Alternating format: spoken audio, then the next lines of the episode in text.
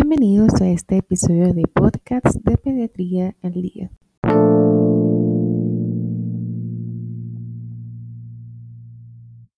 Tips para el cuidado de un bebé prematuro.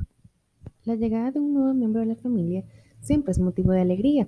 Sin embargo, al tratarse de un bebé prematuro, es importante tomar algunas medidas a fin de evitar posibles complicaciones y favorecer un desarrollo y crecimiento adecuado. En esta oportunidad les traigo cinco consejos importantes. 1. Higiene. Es muy importante lavarse siempre las manos con agua y jabón antes de coger o manipular al bebé y cuidar la higiene de su ropa y de la habitación.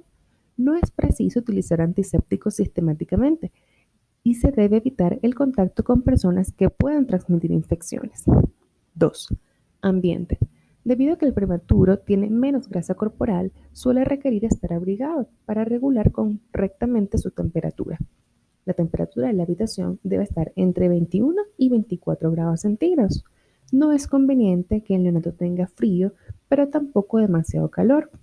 Su temperatura corporal tiene que estar entre 36.5 y 37 grados centígrados. Si está por debajo de la temperatura mínima recomendada, consumirá calorías para aumentar su temperatura y ganará menos peso. Y si permanece con una temperatura elevada, aumentará el riesgo de muerte súbita del lactante. 3. Alimentación. La mejor manera de alimentar a los bebés en general es con lactancia materna, que, entre otras muchas ventajas, contribuye a fortalecer su sistema inmunológico. Los prematuros necesitan alimentarse con más frecuencia, unas 8 a 10 veces al día. Si aún no es capaz de mamar directamente, se le puede administrar la leche materna mediante una sonda de alimentación jeringuilla o biberón. En general, estos bebés necesitan un mayor aporte de calorías para poder mantener un crecimiento adecuado. 4. Sueño. Los bebés suelen dormir entre 16 y 18 horas diarias y los prematuros incluso más. Se debe colocar al bebé acostado boca arriba en decúbito supino y comprobar siempre que no haya ningún objeto o juguete dentro de la cuna, como por ejemplo una almohada ya que puede ocasionarle asfixia. 5.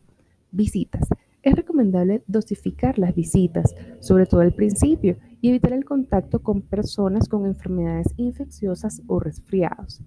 En caso de enfermedades respiratorias, el enfermo no deberá estar a menos de 2 metros del neonato y debe lavarse las manos a menudo, ya que a través de los objetos que manipule con las manos no limpias puede transmitir la enfermedad.